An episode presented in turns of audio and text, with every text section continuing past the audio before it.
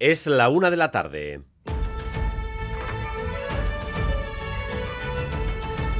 Crónica de Euskadi con Dani Álvarez. A Rachaldeón, el día en que las protestas de los agricultores en Francia buscan cercar y colapsar París, los baserritarras de Iparralde acaban de decidir abandonar los bloqueos. El cansancio parece hacer mella en quienes llevan días tratando de bloquear la A63 y mientras en el norte de Francia continúan las protestas en pie, en el sur estas empiezan a sofocarse. Vamos a abrir línea con Bayona Andoni Liceaga, Rachaldeón. Aquí en Iparralde, la última hora es que tras la asamblea celebrada al mediodía, los militantes del FDSA han decidido dejar el bloqueo de la autopista A63 en el norte de Bayona tras casi una semana. Dejan el bloqueo, aseguran, pero no el movimiento, avisan que hay citas como el Salón de la Agricultura o los Juegos Olímpicos donde se podrán hacer oír de nuevo. Los anuncios del primer ministro Gabriel Atal no han sido suficientes en su opinión. Escuchamos a Patrick Echegaray. Bai, erabakia hartia dugu, ben, gaur atxalde honetan hementik bon, behar balimada berriz ginen gira, hori benetako aberti du, mendu bat da bakarrik egiten alginen aste bat, zamoste egun gehiago. Benan, bon, uh, gure borroka segituko da, gure lehen ministroak ez ditu repostu guziak ekarri janastian, eta behar balimada berriz ginen gira, hunat edo beste noapeit. Y Parralde verá cómo se pone fin a las protestas, pero el gobierno intenta evitar en estos momentos que París quede bloqueado por una tractorada. ¿Cómo están las cosas, Xavier Madariaga? Sí, porque al contrario que en Iparralde, después de una semana de protestas, la movilización no decae en Francia. Solo en la región de París se ha movilizado a 15.000 agentes para evitar el desastre en las carreteras, desastre que los agricultores pretenden provocar lanzando a las autopistas en torno a 600 tractores con los que quieren bloquear sobre todo la capital francesa, pero también los accesos a las principales ciudades del hexágono. A partir de las 2 esperan lo peor en París. Las carreteras del norte y del este están siendo por ahora las más perjudicadas. Si miramos al mapa de carreteras en tiempo real, las mayores retenciones a esta hora se están dando entre Lyon y Marsella. Es la cólera de los agricultores franceses que por ahora no aplacan ni las promesas de medidas adicionales que ayer mismo les hizo el primer ministro Atal. 48 horas después de ser aclamado por el PNV como el próximo candidato al Endacari, Manuel Pradales prepara su campaña para darse a conocer y dar a conocer su proyecto. Aún no hay fecha para las elecciones, pero ya en el discurso del sábado perfiló cuáles creen que deben ser las prioridades del país. Una de ellas, según ha vuelto a remarcar esta mañana en ETV1, osakidetza. Eta egia da baita ere zauri batzuk dauzkagula sisteman. Eta zauri horiek sendatu beharra daude. Sistema sendoa badaukagu, baina sistemak bilakaera bat behar du.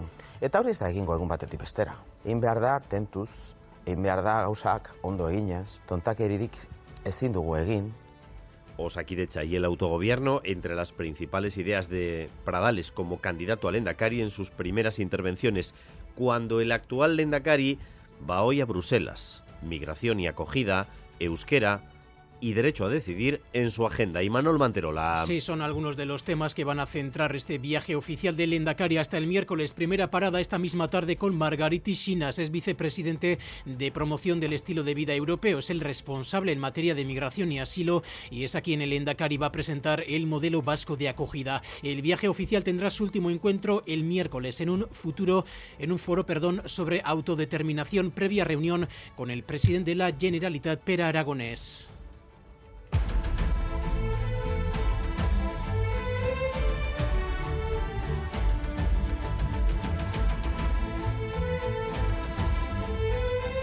Con esta primavera adelantada que estamos viviendo desde la semana pasada, en pleno enero, parece mayo, el comportamiento de plantas, árboles y animales está siendo errático.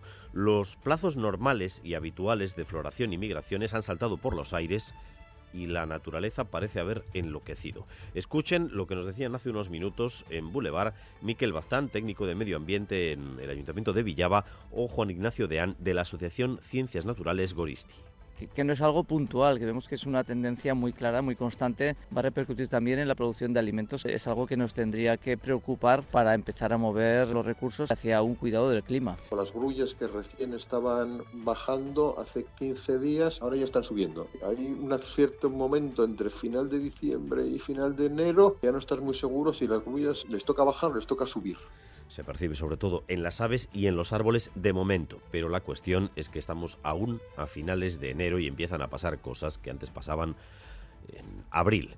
Y por enésima vez en los últimos tres meses, la situación en Oriente Medio no invita a pensar en un futuro halagüeño y en paz. La muerte de tres soldados de Estados Unidos en un ataque en Jordania está motivando que todo el mundo contenga la respiración a la espera de cuál va a ser la reacción del presidente estadounidense. Biden culpa a Irán y ahora Washington prepara la respuesta que va a dar a este primer ataque mortal que sufre en sus filas desde el 7 de octubre. Óscar Pérez. El ataque ha sido reivindicado por el Grupo Resistencia Islámica de Irak. Joe Biden responsabiliza a Irán pese a que el gobierno de Teherán ha negado toda vinculación. El presidente ha dicho que han perdido tres bravos soldados y ha prometido una respuesta. Responderemos, ha advertido Biden. Washington va a responder. La atención se centra ahora en cómo lo va a hacer. La presión se ha multiplicado sobre Biden con congresistas republicanos que le acusan de ser muy tibio y mantener a las tropas como patos sentados, según sus palabras. Biden y su gobierno preparan una respuesta en un año electoral y cuando su gobierno ha intentado que la guerra de Gaza no se extienda a otros territorios. El rodaje de películas y series en Vizcaya se disparó en el año 2023. Fueron más de 150 producciones que han contado con el apoyo de ese organismo llamado Bilbao Vizcaya Film Commission, entre ellos 12 largometrajes y 7 series consecuencia de los beneficios fiscales para la producción audiovisual en territorio vizcaíno. El impacto económico, según la Diputación, se cifra en 58 millones de euros y creen que va a ir a más con los planes de expansión del hub audiovisual de Punta Zorroza. Xavier Ochandianos, concejal de promoción económica en Bilbao. Los rodajes son la, la brillantina, si me lo permitís, pero lo más importante es que todo esto eh, coadyuva y permite desarrollar todo un tejido empresarial y económico y un gran generador de, de empleo. ¿no? Por lo tanto, nosotros lo que vamos a seguir es en esta línea. 2024 se presenta como un año estupendo. Y vamos también con lo más destacado del deporte con César Pérez de Cazola. Zarrachaldeón, César. Arrachaldeón, Dani. Hoy se cierra la jornada 22 en primera con el Getafe Granada después de los empates 0-0 de Athletic en Cádiz y 2-1 1-1 en Sevilla ayer. El equipo rojiblanco ahí después de cuatro meses sin jugar, volvía al 11, no lo hacía por lesión desde el pasado mes de octubre y los rojos ante Budimir hizo el gol de Osasuna, el décimo en su cuenta particular en liga y está ya Budimir, la historia de Osasuna, es el delantero croata el tercer goleador de la historia del club en primera con más eh, tantos. Y este lunes, primera semifinal de las Winter Series de Cesta Punta en Guernica, Goico Lequerica ante Johan Sorozábal e Imanol López. Muchas miradas y puestas en los dos veteranos puntistas eh, Zumayarras. Goico y López. Ante la retirada de Goico será el último enfrentamiento entre ambos. Hablábamos antes del tiempo de esta primavera adelantada. Vamos a continuar así durante las próximas horas, según la previsión de Euskalmet, porque debido al viento sur, los termómetros seguirán marcando temperaturas inusualmente elevadas que ahora mismo oscilan entre los 15 y los 20 grados en la mitad norte del país. Tenemos 19 grados, por ejemplo, en San Sebastián, 18 Bayona, 17 Bilbao en el interior 12 grados de temperatura en Iruña y 11 en Vitoria-Gasteiz. Gracias un día más por elegir Radio Euskadi y Radio Vitoria para informarse. Raúl González y José Ignacio Revuelta se encargan de la dirección técnica y Manol Manterola de la coordinación. Crónica de Euskadi con Dani Álvarez. La una de la tarde y ocho minutos. Vamos a centrarnos en primer lugar en las protestas del sector primario en Francia, porque hoy tenemos novedades eh, relevantes. En Iparralde esas protestas parece que van a cesar al menos momentáneamente, después de una asamblea que se ha desarrollado este mediodía, eh, principalmente en Bayona. Parece que se va a levantar definitivamente el bloqueo de la autopista. Pero hoy era el día señalado por parte del primer sector para tratar de cercar París eh, con una gran movilización, una gran tractorada eh, que bloquee completamente la capital gala. Así que vamos a abrir línea con París, corresponsal Iñaki Esnala, Rachaldeón. Arrachaldeón, primeros cortes de carreteras en París, como en la autopista A1, donde nos encontramos y que está justo al lado del aeropuerto de Charles de Gaulle, el más grande de Francia. También está bloqueada la A13 en dirección París por otra protesta de taxistas que se han unido a los agricultores. Lo peor se espera a partir de las 2 de la tarde. Hay tensión también en el mercado de Gangy, es el mercado más grande eh, del mundo de productos agrícolas. Un grupo de agricultores amenazan con bloquearlo y por eso el Ministerio del Interior ha desplegado vehículos blindados para disuadirlos. 15.000 efectivos de policía trabajan hoy para evitar que las protestas entren en París capital, algo que de momento descartan los sindicatos agrícolas. Se espera que el gobierno anuncie nuevas medidas para calmar las aguas a partir de mañana. Y como les decíamos, hacia el sur del país las protestas poco a poco se van sofocando, incluyendo la decisión eh, tomada en asamblea por parte de los baserritarras en Iparralde de levantar el bloqueo a la A63 eh, que llevan bloqueando desde hace varios días. Vamos con la última hora. Andoni Liceaga, Rachaldeón. Aquí en Iparralde, la última hora es que tras la asamblea celebrada al mediodía, los militantes del FDSA han decidido dejar el bloqueo de la autopista A63 en el norte de Bayona tras casi una semana. Dejan el bloqueo, aseguran, pero no el movimiento. Avisan que hay citas como el Salón de la Agricultura o los Juegos Olímpicos donde se podrán hacer oír de nuevo. Los anuncios del primer ministro Gabriel Atal no han sido suficientes en su opinión. Escuchamos a Patrick Echegaray. Bai, erabakia hartia dugu, ben, gaur atxalde honetan hementik joanen gira. Benan, bon, behar balimada berriz ginen gira, hori benetako aberti du, mendu bat da bakarrik egiten alginen aste bat, zamoste. Benan, bon, uh, gure borroka segituko da, eh, gure lehen ministroak ez ditu eh, repostu guziak ekarri janastian, eta behar balimada berriz ginen gira hunat edo beste noapeit. La una de la tarde y once minutos. Vamos con la crónica política porque después de que el pasado sábado el Partido Nacionalista Vasco aclamara a Imanol Pradales como su candidato al Endacari en las próximas elecciones autonómicas, este ha comenzado ya a dar los primeros movimientos para darse a conocer entre el conjunto de la opinión pública y también dar a conocer su proyecto. Un proyecto eh, que perfiló de manera genérica en el discurso del pasado sábado. Ahí aparecían las principales preocupaciones o los principales retos eh, que le ve a Euskadi el candidato del Partido Nacionalista Vasco. Y ahí se puede subrayar el autogobierno y también lo que él mismo remarcó, Osakidecha y Manuel Manterola. En modo escucha es así como define su momento actual Imanol Pradales. El candidato del PNV afirma que está dando forma a sus propuestas, entre otros, lo avanzó ayer, la mejora de Osakidecha, curar sus heridas, ha dicho hoy en ETV, pero con cuidado y sin hacer tonterías, decía. Otro proyecto, el Guggenheim de Urdaiba, y a pesar de la complejidad, lo ve viable, lo quiere hacer. Bai, ni gauzatzaren aldekoa naiz. Ikusten dut bideragarritasuna badagoela, ikusten ditut konplejutasun guztiak. Y autogobierno, momento de dar un salto.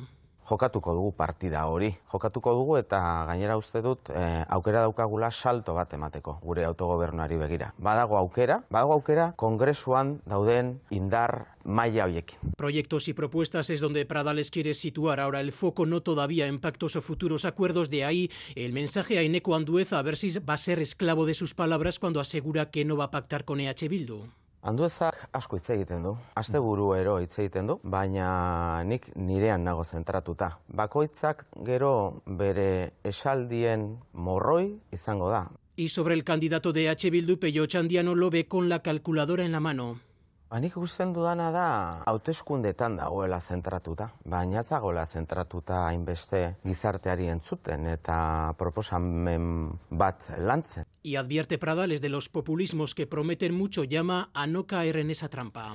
Bueno, pues eso es lo que decía en su entrevista de esta mañana en ETV1 cuando el actual Lendakari, el que debe decidir cuándo serán las elecciones, ha iniciado un viaje de varios días a Bruselas para hablar entre otras cosas, del proceso hacia la consideración de oficialidad para el euskera en la Unión Europea, para participar también en unas jornadas en torno al derecho a decidir y la autodeterminación y para hablar de Migración y Asilo hoy mismo, Imanol. Sí, oficialidad del euskera, macroregión atlántica, autodeterminación son algunos de los temas que van a centrar este viaje oficial de Lendakari hasta el miércoles. Primera parada esta misma tarde con Margariti Chinas, vicepresidente de promoción del estilo de vida europeo. Él es el responsable en materia de migración y asilo y es a quien el Lendakari va a presentar el modelo vasco de acogida. Mañana martes, al margen del Consejo de Gobierno que va a presidir desde allí, desde Bruselas, Urcuyo tiene previstas reuniones con la vicepresidenta de Democracia y Demografía sobre las propuestas para que las regiones puedan participar en la toma de decisiones en la Unión Europea.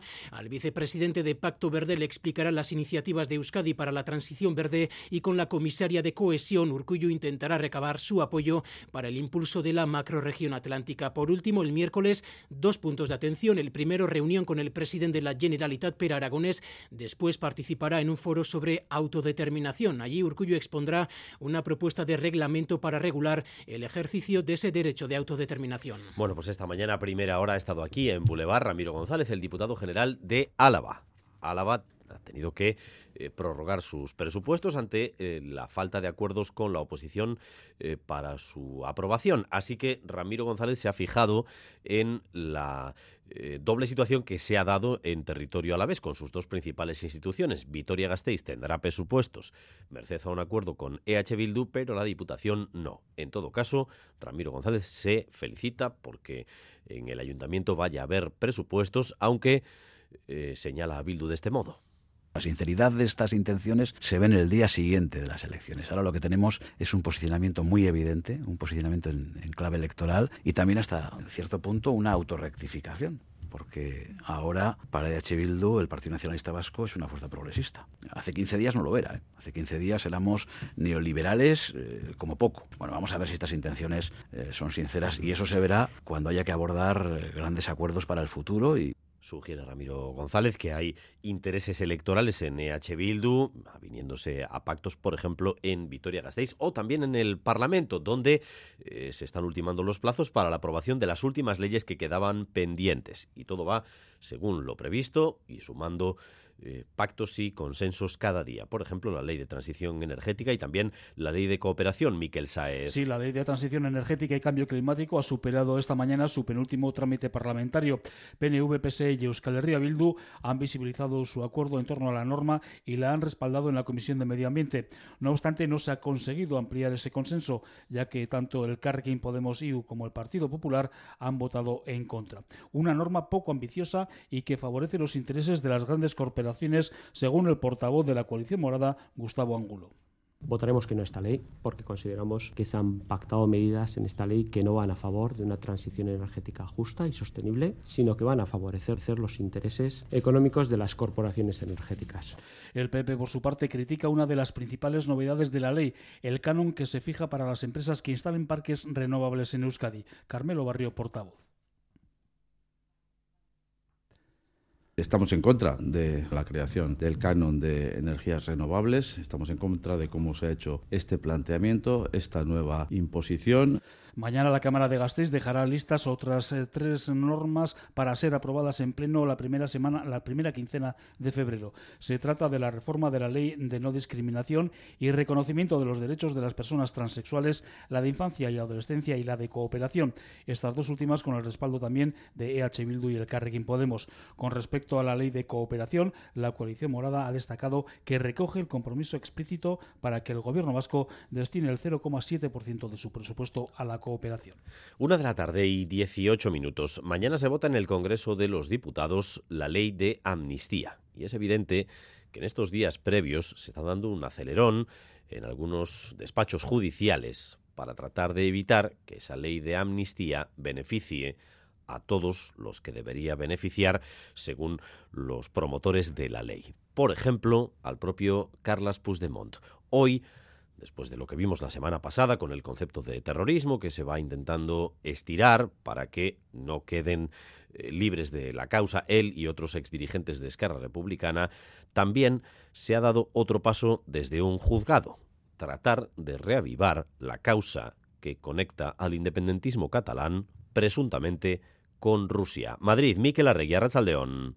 Sí, el juzgado de instrucción número uno de Barcelona alarga por otros seis meses la investigación sobre los lazos del entorno de Puigdemont con el Kremlin. El juez, Joaquín Aguirre, da cuenta de la supuesta estrecha relación entre los independentistas y el gobierno de Putin. El auto habla de viajes a Moscú, de visitas de emisarios rusos a la Generalitat y de intercambios de mensajes entre las dos partes. Tanta sería la relación entre ellos que, según el juez, Puigdemont sabría de la invasión de Ucrania antes de que ésta se produjera. Si la investigación prosperase, Puigdemont podría enfrentarse a un delito de alta traición. De ello ha hablado hoy el expresidente Aznar, que daba total credibilidad al auto del juez. Sabemos que hay intervenciones extranjeras en los procesos políticos. Sabemos también lo que ha pasado en, la manipulación o el intento de manipulación de algunas elecciones y sabemos hoy perfectamente que el problema nuestro, el problema de nuestras sociedades, no es tanto la información como la desinformación. En este contexto, la ley de amnistía se votará mañana en el Congreso. Es que Junts mantiene sus enmiendas para que cualquier caso de terrorismo entre dentro de la amnistía, enmiendas que serán rechazadas. La ley de amnistía contará con 178 votos a favor e irá ya al Senado. Y una más, el proceso para la regeneración de Unión del Pueblo Navarro después del anuncio la semana pasada de Javier Esparza de que no continuará al frente de la presidencia del partido. UPN debe convocar un Congreso en una situación que no es precisamente de fortaleza política tras haber perdido la principal alcaldía que tenía, la de Pamplona. Hoy en Arangoa. Y todos los partidos expresan su respeto a la decisión de Javier Esparza de no optar a la reelección a la presidencia de UPN, pero Ramón Alzorriz del PSN dice que Navarra merece que el partido regionalista abandone la estrategia de la confrontación. Creo que Navarra merece otra propuesta política, merece una propuesta propositiva y no de confrontación, que ayuden a transformar la sociedad navarra, que ayuden a avanzar hacia el futuro de Navarra. También EH Bildu y Geroa y piden una reflexión a UPN y que se adapte al momento político actual. Laura Aznal, Pablo Azcona. Euskal Herria Bildu ya dimos por finalizada la trayectoria política del señor Esparza y ahora les toca a ellos diseñar su propia estrategia. No se puede seguir mirando la política navarra como si estuviésemos antes de 2015. Estamos en otro momento. UPN lleva más de ocho años en la oposición, acaba de perder el Ayuntamiento de Pamplona. El Congreso de abril llega en un momento clave. El Partido Regionalista renovará su dirección, pero también, y quizás más importante, la línea política para los próximos años. Ángel Ansa, portavoz hoy en el Parlamento, agradecía todo el trabajo realizado a Javier Esparza frente a la dirección. Un partido absolutamente democrático en el cual cualquier afiliado puede presentarse a lo que quiera y los afiliados luego serán quienes elijan y tomen las decisiones. De momento no hay candidatos a la presidencia de UPN. El Congreso será dentro de tres meses, el 28 de abril. Veremos si logran tener una candidatura de consenso o se abre la pugna por el relevo.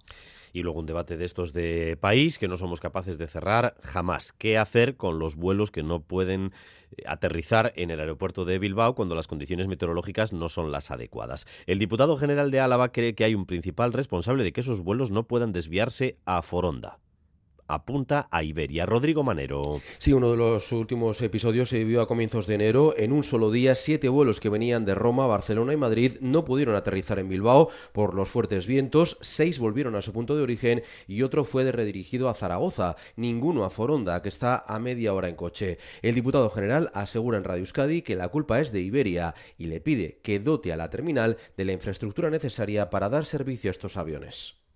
Bueno, aquí eh, hay que tener eh, servicios, servicio suficiente para atender a esos viajeros de cuando, cuando llegan de manera inesperada. Y eso es Iberia quien, quien lo tiene que hacer, porque es quien tiene la responsabilidad de dar ese servicio en el aeropuerto de, de Foronda. Yo espero que por la atención a los, a los viajeros y viajeras esto se vaya abordando y, se pueda, y pueda ser realidad en breve. Según los últimos datos de AENA de 2022, solo tres de los 200 vuelos desviados ese año de Loyu u Ondarribia acabaron en Vitoria. El resto se fueron a cientos de kilómetros. Ramiro González espera, como decimos, que se corrija, aunque no consta de momento ningún movimiento a la vista. El diputado se ha referido también a la reforma fiscal. Se someterá, se acometerá después de las elecciones y no será profunda que hay que hacer algunas modificaciones, pero que no va a haber un cambio radical en la fiscalidad vasca porque creo que es una buena fiscalidad. Hay que abordar el tema de la vivienda, por ejemplo, desde la fiscalidad, o hay que abordar el reto del cambio climático, o hay que abordar el reto demográfico desde la fiscalidad porque se puede hacer. La reflexión está abierta ya en las tres diputaciones. Crónica de Euskadi con Dani Álvarez.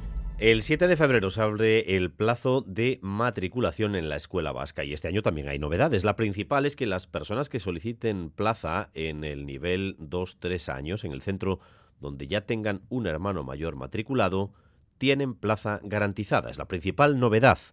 Hay más que facilitan la conciliación familiar. Natalia Serrano. Sí, la matriculación incluye este año novedades menos que el pasado, pero hay novedades. La principal es a el curso pasado había sido muy demandada por las familias, este año ya está en vigor. Las personas que soliciten plaza en un centro por primera vez y en él esté ya matriculado un hermano hermana mayor, esas eh, personas tienen garantizada la plaza. Joaquín Bildarrach, consejero de Educación. La novedad más destacable es el hecho de que las familias que soliciten una plaza en el nivel inicial de un centro escolar, aula de dos años o de tres años en su caso, lograrán esa plaza si en ese centro ya se encuentra algún hermano o hermana. Es decir, logran esa plaza de manera automática, la tienen garantizada. En este mismo sentido, hay otra novedad que tiene que ver con esa reagrupación de los hermanos en un mismo centro. Es el caso de los gemelos. En el mismo nivel de entrada a un centro, en estos casos se les va a otorgar a ambos eh, un baremo de seis puntos y medio a cada uno para que así se garantice la entrada de ambos en el mismo centro. Hay otra novedad, otro caso que garantiza entrada automática y que había también sido demandado. Es cuando la persona que solicita la plaza reside en un municipio con un único centro educativo. Si la solicita, tiene garantizada la plaza. Eugenio Jiménez es director de Centros y Planificación. Tendrán derecho a entrar y habrá que planificar suficientes plazas en ese centro para poder acoger a todas las familias de, de ese área. Por lo demás, siguen aplicándose las medidas que ya se introdujeron el año pasado para evitar la segregación del alumnado vulnerable, es decir, reserva de plazas, aplicación del índice de vulnerabilidad. Esas medidas siguen en marcha por la nueva ley de educación y como la implantación además es progresiva, este año afectará a las matrículas de tres y también de dos años. Educación así ha presentado hoy las características de la matriculación escolar de este año para la pública y la concertada y decía que es importante que todas las familias tomen bien las fechas. Comienza esa matriculación el 7 de febrero, el 23F finaliza poco más de una semana. Por tanto, para que empiece eso, primero tenemos que terminar enero y a finales de enero estamos registrando temperaturas desde hace varios días cercanas a los 20 grados. Se empiezan a ver eh, como consecuencia de esta primavera adelantada, comportamientos en la naturaleza que no son habituales, árboles o plantas que han florecido, comportamientos en las migraciones de las aves inusuales. Lo habitual es que todos estos fenómenos se produzcan dentro de varias semanas, pero esta tendencia se viene adelantando, registrando desde hace ya años. Blanca Díez. Los fresnos que florecen en marzo este año ya lo han hecho, a las plantas y arbustos que les toca en abril, en este caso también tienen flor. No es algo puntual. Miquel Bazán, técnico de medio ambiente del Ayuntamiento de Villaba en Boulevard.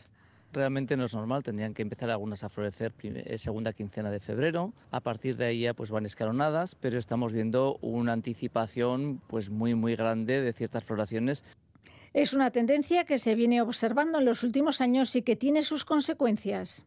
Que, no es algo puntual, que vemos que es una tendencia muy clara, muy constante, va a repercutir también en la producción de alimentos. Es algo que nos tendría que preocupar para empezar a mover los recursos hacia un cuidado del clima.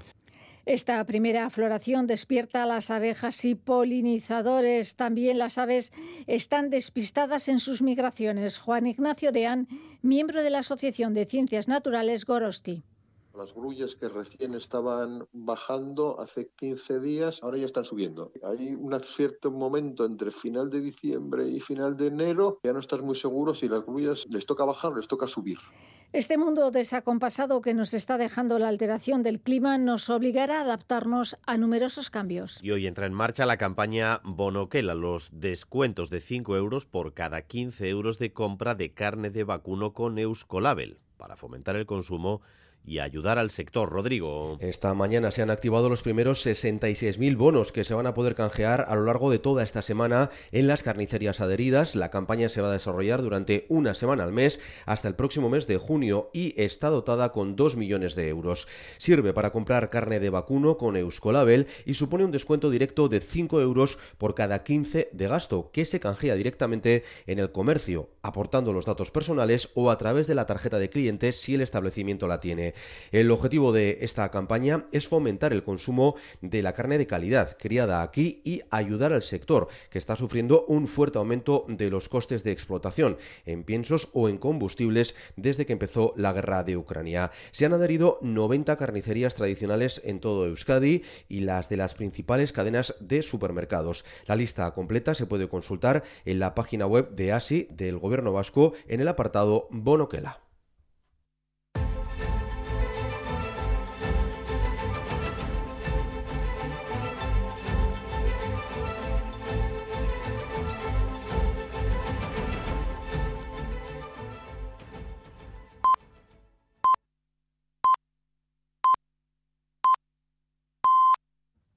La una y media de la tarde. Seguimos en Crónica de Euskadi.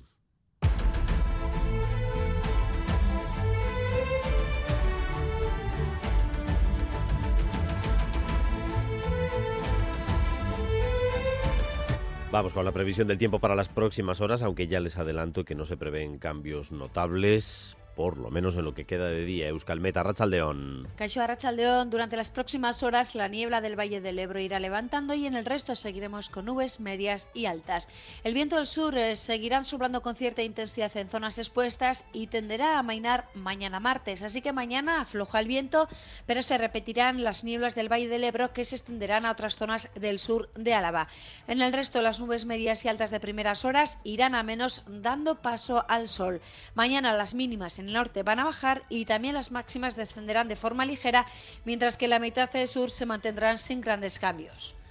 Y en cuanto al tráfico, también tenemos novedades porque según el Departamento de Seguridad, en el polígono Lambarren de Lezo, hablamos de la Guipúzcoa 636, se ha producido un accidente entre un coche y una motocicleta. El conductor de la moto ha resultado herido, ha sido trasladado al hospital precaución en esa zona porque puede haber afecciones, especialmente en sentido Irún. Polígono Lambarren de Lezo, Guipúzcoa 636, accidente entre un coche y una motocicleta. El piloto de la moto ha resultado herido. Y a las dos y cuarto, aquí en Radio Euskadi, Quirola al día, la información deportiva de la que traemos ya los principales titulares con César Pérez Gazola. Zarrachaldeón, César. Don Dani, esta noche se cierra la jornada 22 en primera con el Getafe Granada, después de que ayer empatase a cero el Atlético en Cádiz y Osasuna empatase a uno en Sevilla. El equipo rojiblanco, en el Atlético volvió Geray después de cuatro meses prácticamente sin jugar, más de 100 días sin competir por una lesión. No jugaba desde que se lesionaba contra Almería en San Mamés en el pasado mes de octubre. Geray tiene claro que los titulares ahora en el eje de la zaga en el Atlético tienen que ser Vivian y Paredes. Han estado a, un nivel altísimo, han conseguido muchísimas porterías a cero, el trabajo que han hecho los dos ha sido increíble. Al final me ha tocado vivirlo como, como un aficionado más desde arriba, lo he disfrutado muchísimo de otra manera, tenía unas ganas terribles de estar abajo y al final todo se ha dado bien. Llego a tiempo para, para ayudar al equipo en lo, que, en lo que necesite, cuando el míster crea necesario, pero está claro que al final los que tienen que jugar son ellos, llevan una temporada estupenda, eh, muchísimas porterías a cero, hemos llegado incluso a ir terceros en liga y al final hay que cortar la dinámica del equipo, yo he vuelto ahora y me toca ayudar. En Osasuna, ante Bodimir, hizo el gol de la igualada en el Pizjuán, su décimo gol de la temporada en Liga, y está ya el croata en la historia de Osasuna. Se ha convertido en el tercer goleador de la historia del club en primera, tercer máximo goleador. Y Osasuna, que encajaba un gol en la primera parte en el Pizjuán, pero en el segundo tiempo mejoraba el equipo navarro y Budimir hacía ese 1-1 definitivo. Reaccionó bien el equipo de Arrasate ante un rival que acabó con 10 jugadores. Pablo Ibáñez. Yo creo que hemos ido de menos a más, tenemos que corregir alguna cosilla del sistema, algún, que no nos hagan daño tan fácil con un simple despeje, pero bueno, son pequeñas cosas que tenemos que corregir poco a poco y yo creo que hemos ido de menos a más. La segunda parte hemos estado bastante mejor, sin, generar sin que nos generen ocasiones, así que nada, valoramos el punto como positivo, sobre todo por el trabajo del equipo. Y este lunes, primera semifinal de las Winter Series de Cesta Punta de Garnica, Goico y Lequerica frente a Johan Sorozabal e Imanol López. Muchas miradas hoy van a estar puestas en Garnica los dos veteranos puntistas, eh, Zumayarras, Iñaki Osago y Coechea, e Iman López. Ante la retirada cercana ya de Goico, será este último enfrentamiento entre ambos el que veamos esta noche en Guernica. Iñaki Osa, Goicoeche. Estamos un poquito cansados de jugar en contra, pero bueno, al final también bonito, ¿no? Los dos del pueblo, que hayamos tenido este pique dentro de la cancha y que el, el último, el antepenúltimo partido mío, pues sea contra él también, ¿no?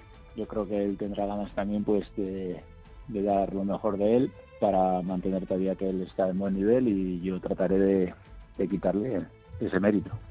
En atletismo, el navarro Asier Martínez, en su segunda prueba, tras estar casi un año fuera de las pistas por lesión, lograba ayer en Francia la mejor marca mundial del año en los 60 metros vallas. Hizo un tiempazo 7.49, bajaba su marca personal, la rebajó dos veces y además se quedó Asier Martínez a solo una centésima del récord de España. Es tiempo 7.49 de medalla en un campeonato del mundo. François Brenjoan es su entrenador hemos estado tres, tres semanas en Tenerife de concentración. Eh, nos hemos centrado sobre todo en la salida, que digamos que era parte perspectiva de su carrera.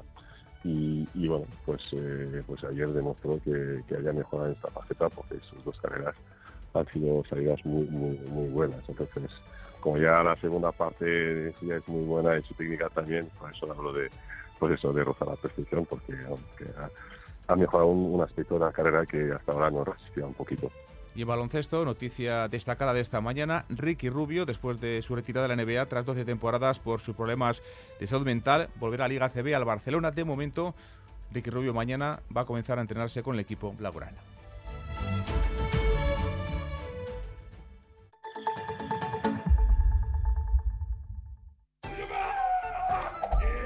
Este es Xiaolin, especialista de cine en artes marciales. O lo que es lo mismo, especialista en repartir. Todo el día así. Sí, reparte mucho.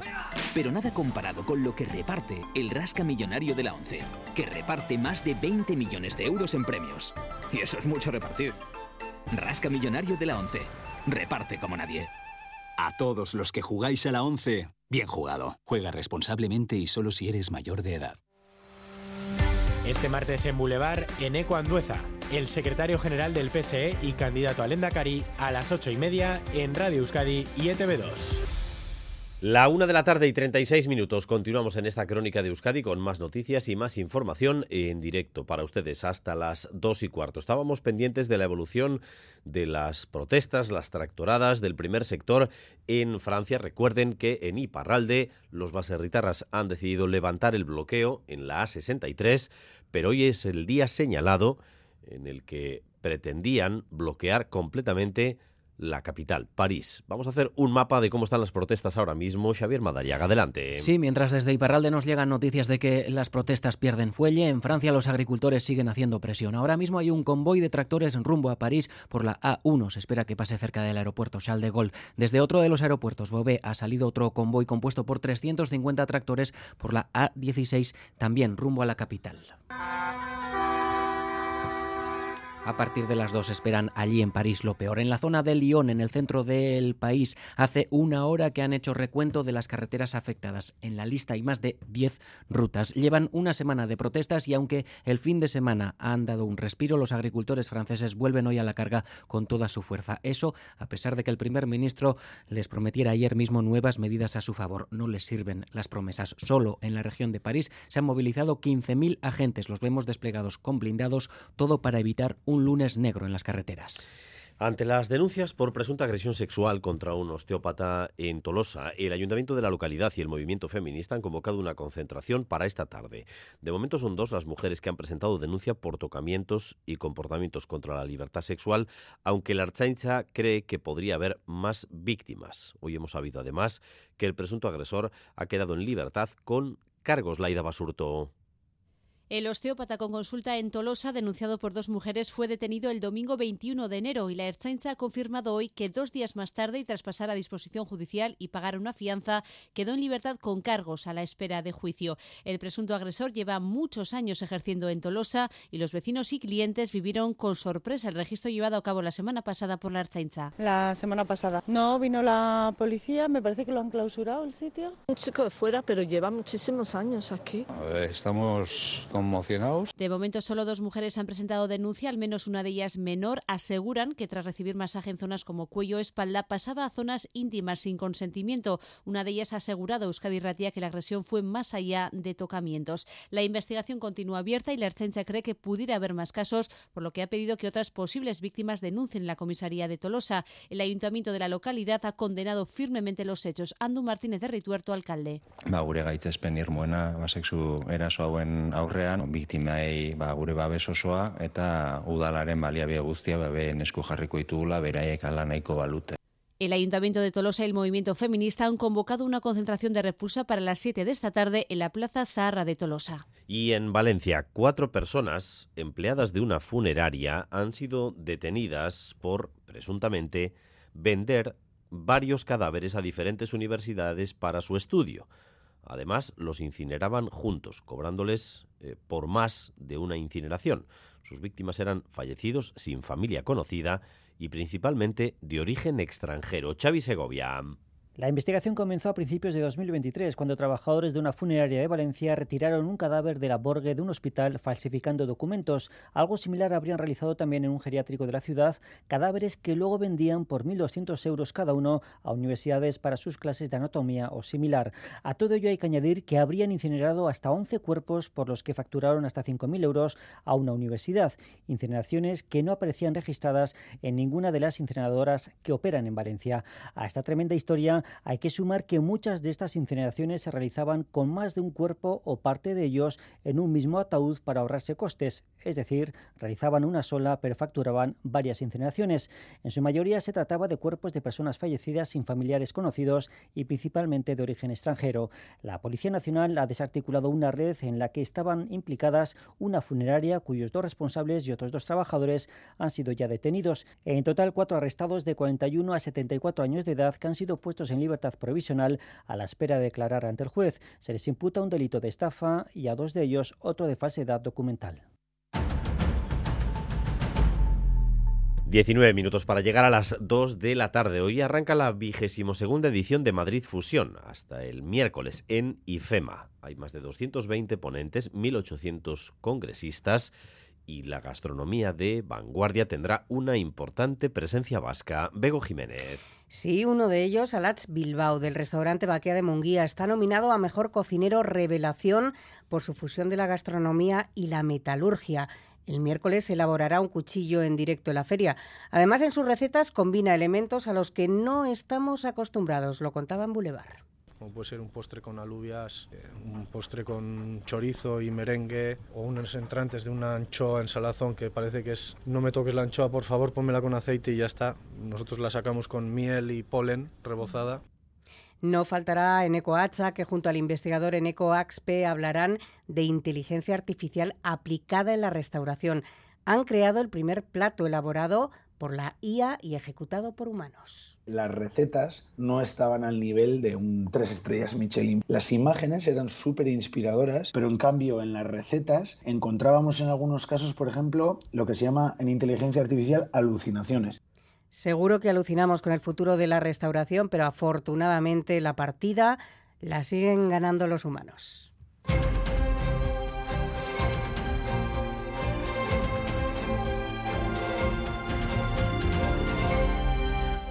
Otra vez se complica la situación en Oriente Medio por si no había suficientes frentes abiertos. La tensión crece por la muerte ayer de tres soldados de los Estados Unidos en un ataque en Jordania. Joe Biden culpa a Irán y ahora Washington está preparando una respuesta que va a dar a las primeras muertes que sufren sus filas desde el 7 de octubre. Óscar Pérez. Tres muertos y 34 militares heridos según el último balance confirmado por Washington esta mañana. Es el resultado de ese ataque sobre una base que los norteamericanos tienen en la frontera entre Siria y Jordania y que ha sido reivindicado por el grupo Resistencia Islámica de Irak. Joe Biden responsabiliza directamente a Irán, aunque esta noche el gobierno de Teherán ha negado toda vinculación. El presidente ha dicho que han perdido tres bravos soldados. Responderemos, ha advertido Biden. Las muertes son las primeras que sufre Estados Unidos desde el 7 de octubre, aunque ataques ha tenido muchos. Hasta más de 150 han sufrido los destacamentos de soldados norteamericanos en esa región. Pero ante estas primeras muertes, Washington va a responder y la atención se centra ahora en cómo lo va a hacer. En Estados Unidos la presión se ha multiplicado sobre Biden. Hay congresistas republicanos que le acusan de ser muy tibio y mantener a las tropas como patos sentados, según sus palabras. A Biden y a su gobierno le corresponde ahora decidir cómo responden a este ataque en un año electoral y cuando su gobierno ha tratado en los últimos tres meses de evitar a toda costa que el conflicto de Gaza se extienda a otros territorios. Pues los propios gazatíes van a tener más dificultades en las próximas semanas para sobrevivir, porque esta mañana ha continuado aumentando la cascada de países que anuncian que dejan de financiar a la Agencia de las Naciones Unidas para los Refugiados. Son ya una decena los países, una docena los países que han suspendido su financiación a la Agencia de la ONU para los Refugiados Palestinos ante las acusaciones de Israel de que una docena de sus trabajadores estuvieron implicados en los ataques de Hamas del 7 de octubre. Esta mañana se han añadido Austria y Rumanía después de que el fin de semana lo hicieran Estados Unidos, Reino Unido, Alemania, Italia y otros. Raquel Martí es su directora en España. Podríamos estar hablando de más de la mitad del presupuesto que necesita un PRO anualmente para mantener todos sus servicios. Con lo cual, realmente es una situación que nos va a poner en una posición muy delicada para poder seguir manteniendo pues todo nuestro sistema educativo y todas nuestras eh, clínicas de salud y todos los servicios que estamos prestando. Ahora mismo UNRWA tiene fondos para aguantar un mes. Hay una investigación independiente en marcha que determinará si esa docena de trabajadores tuvo o no implicación en los ataques de Hamas. Nueve de ellos han sido despedidos, otro está muerto y sobre los otros dos se están aclarando sus identidades. Los gobiernos de España, Irlanda y Noruega de momento mantienen sus ayudas. La Unión Europea ha dicho en un comunicado que no tienen a corto plazo ninguna aportación prevista. De momento también mantienen sus futuros compromisos. En el caso de Europa, el jueves se va a celebrar un Consejo Europeo Extraordinario que tiene en el orden del día un asunto muy destacado, el de las ayudas a Ucrania que de momento tiene vetadas Hungría. Y en torno a este asunto, Óscar, ha habido movimientos en las últimas horas. Sí, porque ha aparecido en un medio de comunicación que los 27 están preparando una muy dura respuesta a Hungría si Víctor Orbán sigue sin dar su brazo a torcer sobre esas ayudas a Ucrania. El entorno del primer ministro se ha movido además en las últimas horas y dicen que estarían dispuestos a aprobar ahora esas ayudas Bruselas, a Mayo, Portugal. Cuéntanos, Arracha León.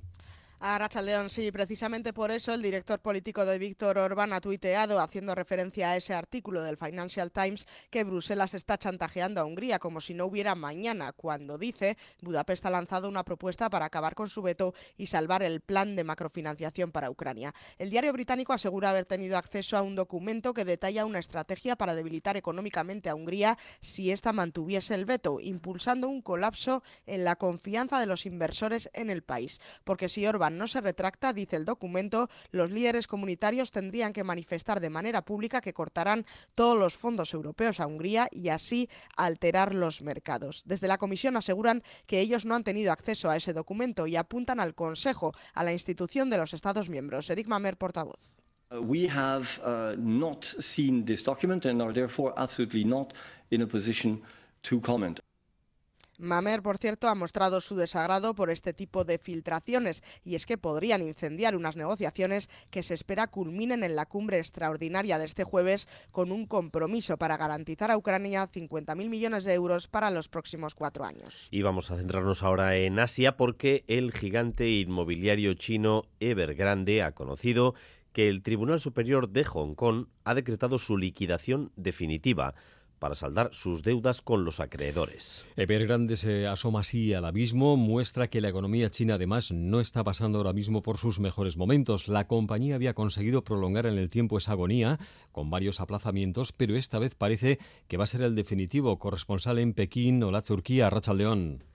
Kaisho Uno, sí, han sido siete aplazamientos hasta ahora, pero hoy ya la justicia hongkonesa ha fallado a favor de los acreedores y ha ordenado que Evergrande tiene que cerrar su negocio. El gigante inmobiliario tiene un pasivo de unos 330.000 millones de dólares. Poco después del anuncio, las acciones de Evergrande en Hong Kong han caído en un 20%. La empresa todavía puede recurrir y además hay que ver si la orden será reconocida en China continental. Evergrande lleva en crisis ya más de dos años. Todo empezó cuando el gigante entró en impago por falta de liquidez. Es un ejemplo más de la situación con la burbuja inmobiliaria china. Se calcula que Evergrande tiene todavía que terminar de construir y entregar las llaves de viviendas vendidas sobre plano por valor de unos 80.000 millones de dólares.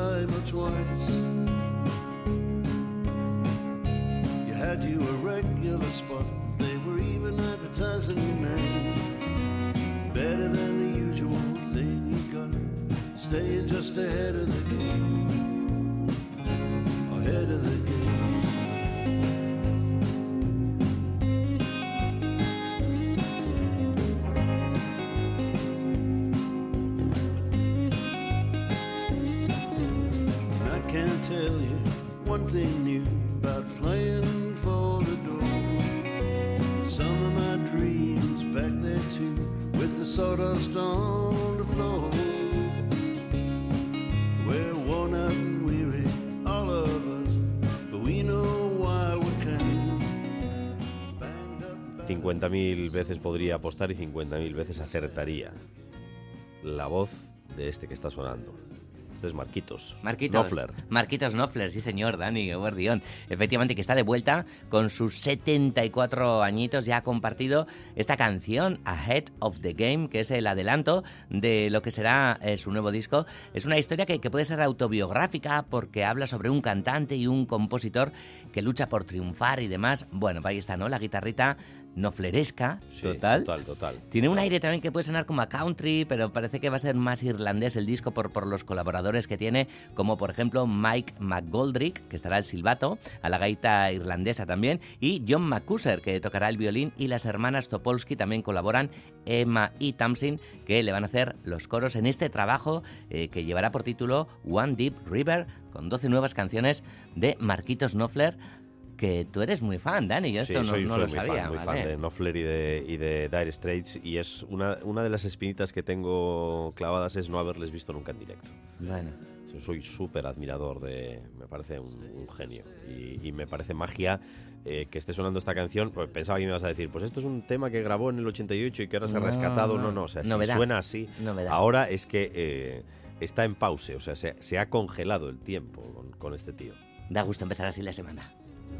I can't tell you one thing new about playing for the door. Some of my dreams back there too, with the sawdust on the floor.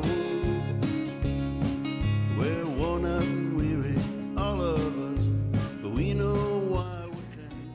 Y como todos los años, desde hace 51, este fin de semana, el último del mes de enero, se ha celebrado el Festival de Cómic de Angoulême y dos de los premios del palmarés oficial han ido a parar a sendas obras con sello vasco, Galder. Sí, en esta edición en la que Angoulême ha otorgado su gran premio a la británica Posy Simmons y ha reconocido como mejor obra a la novela gráfica Mónica del estadounidense Daniel Close, brillan también, como dices, con luz propia, dos galardones con sabor comiquero vasco. Uno de los más importantes, el de mejor serie, se lo ha llevado The Nice House on the Lake, una historia de intriga y terror apocalíptico que se desarrolla en una hermosa casa junto a un lago. El guion es del New York James Tannion y los dibujos los firma Álvaro Martínez Bueno, que reside en Donostia. Hace algo más de un año estuvo aquí en Radio Euskadi y desvelaba que en esta serie, premiada y reconocida en Europa y América, ha hecho algo más que dibujar es una historia que él había, que él había escrito, pensado pues hace lustros, ¿no? Es una historia que, que, siempre había querido hacer y se le presentó la oportunidad de editarla dentro de DC, aún conservando los derechos de la obra, lo cual no es muy común porque por lo general es la editorial la que, la que detenta los derechos. En este caso le ofrecieron ese, trato. Entonces me dijo, oye, tengo esta oportunidad, ¿quieres hacerla conmigo? Y entonces él me, presenta una idea, pues, eh, del, digamos, de la trama en general. Y entonces empezamos a desarrollarla juntos.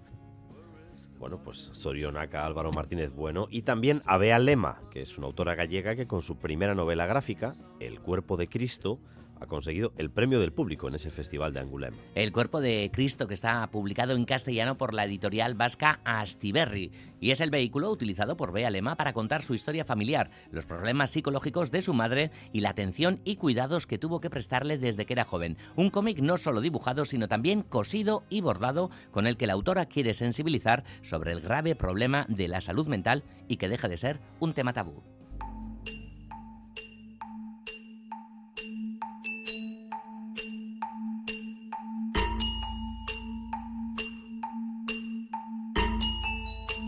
Y Vizcaya está logrando consolidar su posición como un lugar de rodaje, un lugar, un lugar eh, Conimal para los rodajes, porque en 2023 se llevaron a cabo más de 150 producciones en territorio vizcaíno. Tomas mucho, ¿eh? entre películas, series, eh, videoclips y demás. Bueno, eh, también es consecuencia de, la, de la estrategia que incluye deducciones fiscales, que pueden llegar hasta el 70% y demás para estas producciones audiovisuales. Bueno, pues se produjo así, como dices, Dani, durante 2023 un importante aumento de rodajes. Han sido 12 películas, como El Hoyo 2 de Galder Gastelurrutia, escuchamos aquí su música. Jone Batzuetan de Sara Fantova, Marco de los Moriarty y siete series, entre ellas Querer o Detective Touré. Por cierto, esta tarde en cultura.eus nos visita John Arreche, el autor de este Detective Touré. A ver cómo vive los días previos al estreno de, de, su personaje. Eso tiene que ser la leche, porque lleva John como 10 años trabajando con Touré y demás, ya son 10 los títulos, ¿no?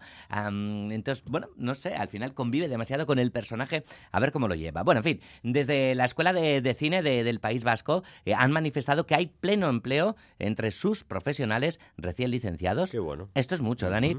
Así que, si te parece, vamos a escuchar a Inara Basurco, diputada de Promoción Económica se ha hecho un hueco a nivel internacional, posicionando a nuestro territorio como un destino profesionalizado en el sector. Ser un territorio y una administración de tamaño medio nos permite ofrecer una atención personalizada y prácticamente un traje a medida de las producciones que se interesan por venir a rodar a nuestras ciudades.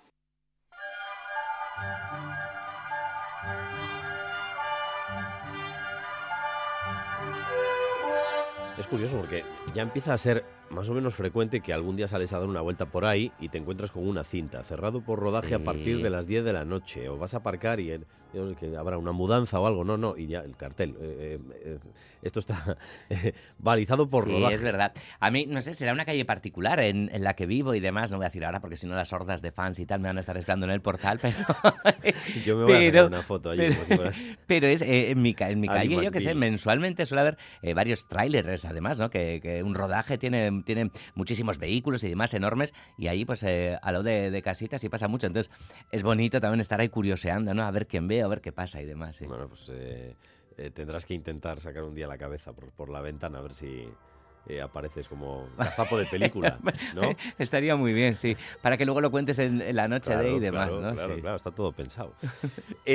vamos a San Telmo. San Telmo Museo presenta exposición fotográfica. Isabel Azcárate Arte y Parte. Sí, la muestra se puede visitar en el laboratorio del Museo Donostiarra y se centra en la relación de la fotoperiodista con el mundo del arte. Se divide en tres series temáticas, retratos de artistas, instantáneas en galerías y museos, y además una serie inédita que incluye fotografías tomadas en los almacenes del Museo de Historia Natural de Nueva York. Esta exposición complementa la retrospectiva que le dedica la Sala Artegunea de Tabacalera. Isabel Omedes es la comisaria de ambas exposiciones. En el perfil de Isabel se dan esas dos fotógrafas, la periodista y la artista.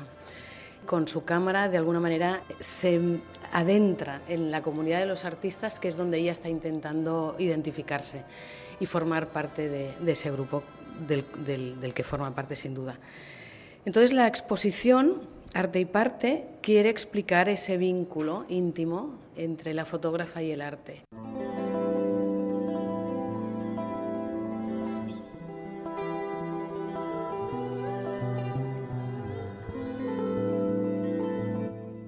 Y el Arriaga se prepara para albergar un nuevo estreno.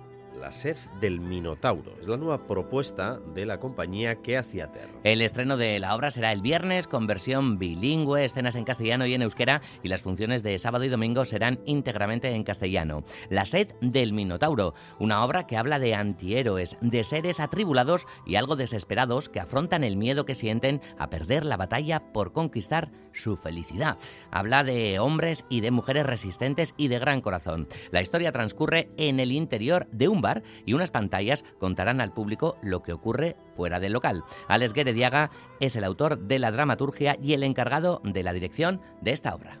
Creo que es la primera vez o que siento que me meto en este terreno, de lo que se supone que puede resultar divertido. Tenemos como compañía mucha más experiencia en contar cosas pues más duras o temáticas más duras y mucho más farragosas y en este caso pues nos hemos aventurado buscando pues un tono, como digo, más, no diría ligero, pero sí que, que tuviera como referentes cineastas de los 90 como los Cohen, Jarmus o otros cineastas que nos han gustado a nivel de diálogos, a nivel de estética y demás, ¿no?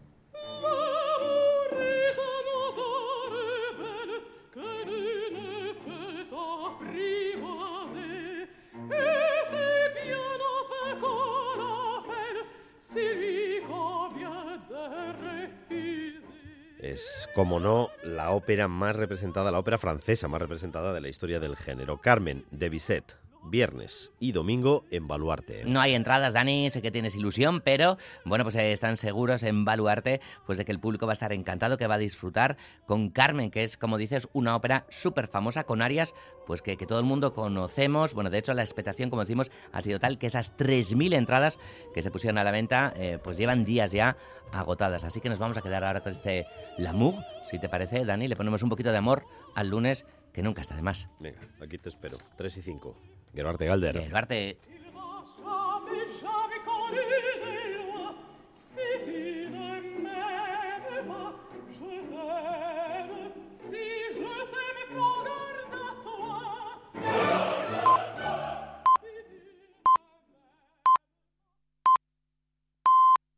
Son las 2 de la tarde. Crónica de Euskadi con Dani Álvarez. Gracias por continuar en nuestra compañía, gracias un día más por elegir Radio Euskadi y Radio Vitoria para informarse. Durante los próximos 15 minutos vamos a tratar de resumir para ustedes lo esencial de la información de esta jornada de lunes, un día en el que las protestas de los agricultores en Francia buscan cercar y colapsar París, una gran tractorada para poner al gobierno al límite. Las protestas se están dando hoy especialmente en la mitad norte del país. Vamos a situar el mapa de esas protestas y los lugares que ahora mismo están en rojo con Xavier Madariaga. Rachaldeón, Xavier. Sí, Rachaldeón. Solo en París, a esta hora, los agricultores están llamados a bloquear ocho autopistas. Cortar comunicaciones es el objetivo, frente al que el Ministerio del Interior ha movilizado 15.000 agentes que, hasta con blindados, buscan acabar con un lunes negro en las carreteras francesas. Mientras desde Iparralde nos llegan noticias de que las protestas están perdiendo fuelle, paran esas protestas en la A63, en el resto de Francia en la A1, A4, A5, A6, A12 pocas carreteras se salvan de las movilizaciones. Hace una hora salían convoys formados por cientos de tractores rumbo a la capital francesa, desde Charles de Gaulle, desde Beauvais, dos de los aeropuertos de París y en la zona de Lyon, en el centro del país, hace un par de horas que han hecho recuento de las carreteras afectadas. En la lista hay más de 10 rutas. Llevan una semana de protestas y aunque el fin de semana han dado un respiro, los agricultores franceses vuelven hoy a la carga con toda su fuerza. Eso a pesar de que el primer ministro les prometía ayer mismo nuevas medidas a su favor, pero no les sirven las promesas. Buscaban una mega tractorada para colapsar la capital de Francia. Veremos si lo consiguen, veremos quién aguanta más en este pulso que está librando el primer sector con el gobierno francés. Eh, mientras, como decía Xavier, en Iparralde, y como les estamos contando desde la una de la tarde, los baserritaras han decidido abandonar los bloqueos. Parece que el cansancio ha hecho mella en quienes llevaban prácticamente una semana colapsando la A63. Hoy levantarán esas protestas. Dos y dos de la tarde.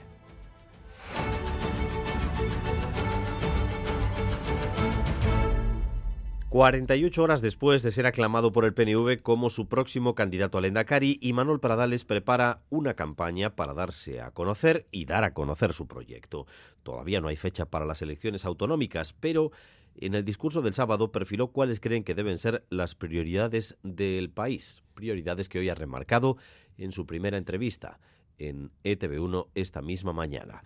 Una de ellas es Osakidecha, otra el autogobierno y Manuel Manterola. En modo escucha es así como define su momento actual y Manuel Pradales, el candidato del PNV al Endacari, afirma que está dando forma a sus propuestas, entre otros, lo has comentado, la mejora de Osakidecha, curar sus heridas, ha dicho hoy en ETV, otro proyecto, el Guggenheim de Urdaibai, a pesar de la complejidad, lo ve viable, lo quiere hacer. Bai, ni gauzatzaren aldekoa naiz. Ikusten dut bideragarritasuna badagoela, ikusten ditut konplejutasun guztiak. Autogobierno, momento de dar un salto. Jokatuko dugu partida hori. Jokatuko dugu eta gainera uste dut e, aukera daukagula salto bat emateko gure autogobernuari begira. Badago aukera, badago aukera kongresuan dauden indar hoiekin. Proyectos y propuestas es donde Pradales quiere situar ahora el foco, no todavía en pactos o futuros acuerdos. De ahí el mensaje al socialista en Ecuandueza y su discurso de que no pactará con EH Bildu. Anduezak asko hitz egiten du, aste ero hitz egiten du, baina nik nirean nago zentratuta. Bakoitzak gero bere esaldien morroi izango da. Y sobre las propuestas de pactos del candidato de H. Bildu, Peyo Chandiano lo ve con la calculadora en la mano.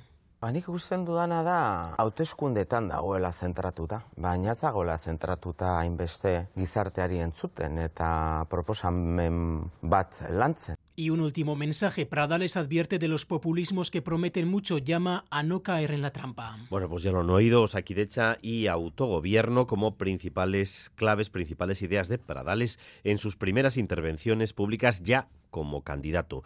Cuando el actual Lendakari va hoy a Bruselas. Migración y acogida, euskera, y derecho a decidir en su agenda. Primera parada esta misma tarde con Margarita Chinas, vicepresidente de promoción del estilo de vida europeo, es el responsable en materia de migración y asilo y es a quien el Endacari va a presentar el modelo vasco de acogida. Mañana martes, al margen del Consejo de Gobierno que va a presidir desde allí, desde Bruselas, Urcuyu tiene previstas reuniones con la vicepresidenta de Democracia y Demografía sobre las propuestas para que las regiones puedan participar en la toma de decisiones en la Unión Europea. Al vicepresidente de Pacto Verde le explicará las iniciativas de Euskadi para la transición verde y con la comisaria de cohesión Urcuyo intentará recabar su apoyo para el impulso de la macroregión atlántica. Por último, el miércoles, dos puntos de atención. El primero, reunión con el presidente de la Generalitat, Per Aragonés. Después, el Endacari participará en un foro sobre autodeterminación. Allí Urcuyo expondrá una propuesta de reglamento para regular el ejercicio de derecho de autodeterminación. Mientras tanto, el Parlamento Vasco va quemando los plazos para aprobar las últimas leyes pendientes, leyes que van a salir con un consenso bastante elevado porque prácticamente todos los grupos de la oposición, si exceptuamos como de costumbre a Vox, van a entrar en alguno de los acuerdos. Es el caso de la ley de transición energética y también la de cooperación, Miquel Saez. Concretamente, la ley de transición energética y cambio climático ha superado esta mañana su penúltimo trámite parlamentario. PNV, PSE y Escalería Bildu han visibilizado su acuerdo en torno a esta norma y la han respaldado en la Comisión de Medio Ambiente. No obstante, no se ha conseguido ampliar ese consenso, ya que tanto el Carrequín Podemos IU como el Partido Popular han votado en contra. Una norma poco ambiciosa y que favorece los intereses de las grandes corporaciones, según el portavoz de la coalición morada, Gustavo Angulo. Votaremos que no a esta ley porque consideramos que se han pactado medidas en esta ley que no van a favor de una transición energética justa y sostenible, sino que van a favorecer los intereses económicos de las corporaciones energéticas. El PP, por su parte, critica una de las principales novedades de esta ley, el canon que se fija para las empresas que instalen parques renovables en Euskadi. Carmelo Barrio, portavoz. Estamos en contra de la creación del canon de energías renovables, estamos en contra de cómo se ha hecho este planteamiento, esta nueva imposición. Mañana la Cámara de Gasteiz dejará listas otras tres leyes para ser aprobadas en pleno la primera quincena de febrero. Se trata de la reforma de la Ley de No Discriminación y Reconocimiento de los Derechos de las Personas Transexuales, la de Infancia y Adolescencia y la de Cooperación. Estas dos últimas con el respaldo también de H. Bildu y de El Carrequín Podemos. Con respecto a la Ley de Cooperación, la coalición morada ha destacado que recoge el compromiso explícito para que el Gobierno vasco destine el 0,7% de, su de su presupuesto a la cooperación. Estamos en pleno enero, finales de enero, y parece mayo. Con esta primavera adelantada que estamos viviendo desde la semana pasada, el comportamiento de plantas, árboles y animales es errático. Los plazos normales y habituales de floración y migraciones han saltado por los aires, una tendencia que ya se percibe desde hace algunos años. Todos esos plazos se están adelantando, pero es que ahora la naturaleza parece haber enloquecido y eh, los patrones que eran anteriormente clásicos desde luego están desapareciendo con algunas especies en concreto. Blanca 10. Los fresnos que florecen en marzo este año ya lo han hecho, a las plantas y arbustos que les toca en abril, en este caso también tienen flor. No es algo puntual. Miquel Bazán, técnico de medio ambiente del Ayuntamiento de Villaba en Boulevard realmente no es normal, tendrían que empezar algunas a florecer eh, segunda quincena de febrero, a partir de ahí ya pues van escalonadas, pero estamos viendo una anticipación pues muy muy grande de ciertas floraciones. Es una tendencia que se viene observando en los últimos años y que tiene sus consecuencias. Que, no es algo puntual, que vemos que es una tendencia muy clara, muy constante, va a repercutir también en la producción de alimentos. Es algo que nos tendría que preocupar para empezar a mover los recursos hacia un cuidado del clima.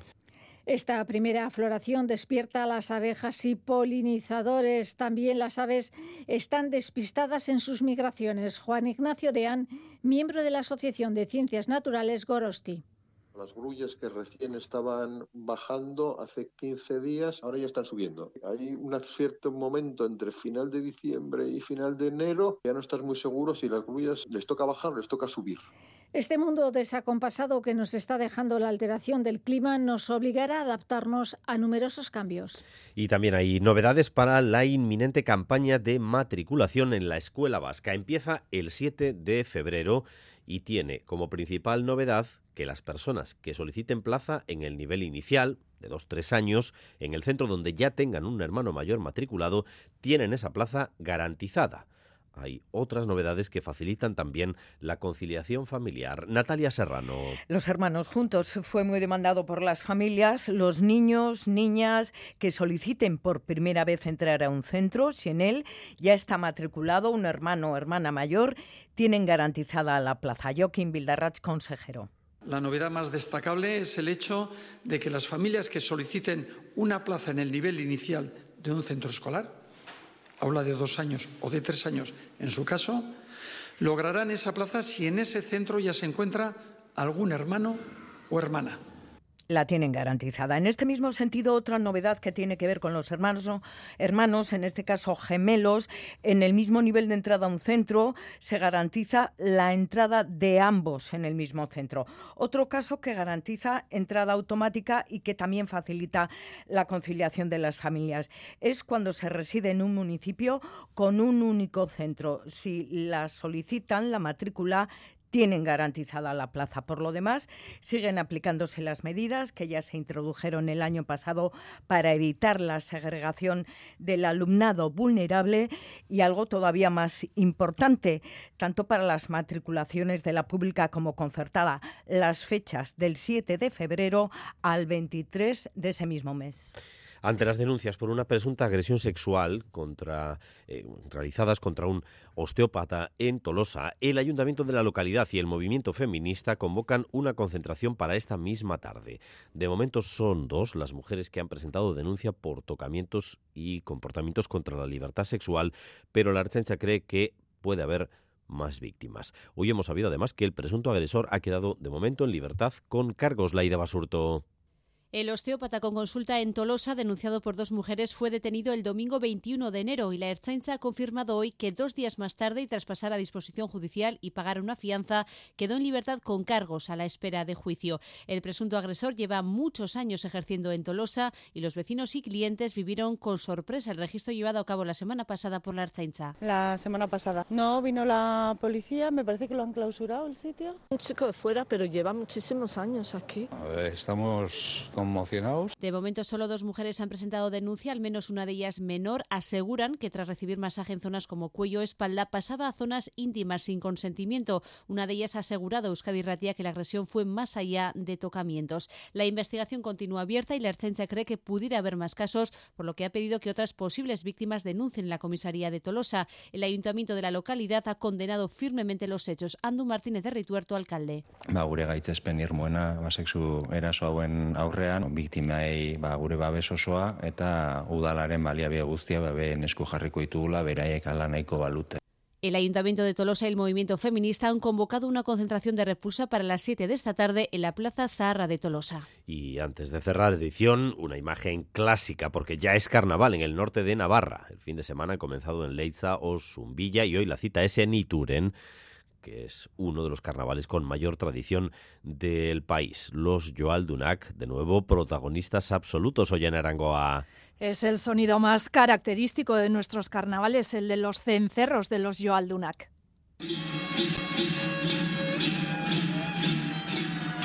Sonido que hoy escuchamos en Zubieta, visitan a sus... Eh, no, los Joaldunak de Zubieta visitan a sus vecinos de Ituren, hoy en Ituren, completando un recorrido de tres kilómetros para anunciar la llegada del carnaval. Una tradición que atrae a cientos de visitantes que este año además por primera vez han podido acercarse a Ituren en autobús lanzadera desde Don Esteve. De Vitoria, a ver los carnavales de Ituren y esto. Vamos, esperamos pasar el día bien. Zurbilekok. Ba, egun pasa etorrea, lehenengo aldia da eta ikustea. Ba, ez dakigu ez dugu asko ez dauten, e, telebistan ikusi deuna eta gauza gutxi, así que a ver. Bueno, empiezan el día con el almuerzo, luego se visten, la música y el buen ambiente no falta. Este año el tiempo además acompaña. Hoy los Joaldunak de Zubieta y Aurtiz desfilan por las calles de Ituren haciendo sonar sus cencerros con sus característicos movimientos rítmicos. La Sharo Herreguerena lleva 55 años. Emozio honekin utza, txibileta mendaka barruan sartua, ja baditu berroita amaus urte joariakin, amaus urtetan hasita, eh, puntiko koskorren itzela jotzen nun. Ukituta nago, oso ukituta nago, berge hemen ez da, jende heldu, bakarra txikiak ere badire, hori da polita, eh? Emoción, sonido y colores hoy en Ituren. Mañana los Joaldunak de Ituren devolverán la visita a sus vecinos de Zubieta.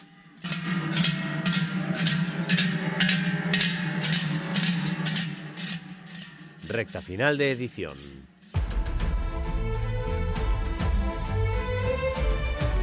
Euskal Metarreza León. Caixo Arrachaldeón, durante las próximas horas la niebla del Valle del Ebro irá levantando y en el resto seguiremos con nubes medias y altas. El viento del sur eh, seguirá soplando con cierta intensidad en zonas expuestas y tenderá a amainar mañana martes. Así que mañana afloja el viento, pero se repetirán las nieblas del Valle del Ebro que se extenderán a otras zonas del sur de Álava. En el resto las nubes medias y altas de primeras horas irán a menos dando paso al sol. Mañana las mínimas en el norte van a bajar y también las máximas descenderán de forma ligera, mientras que la mitad del sur se mantendrán sin grandes cambios.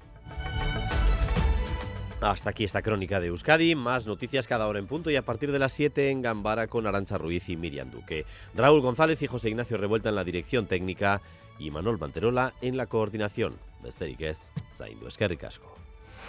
Crónica de Euskadi con Dani Álvarez.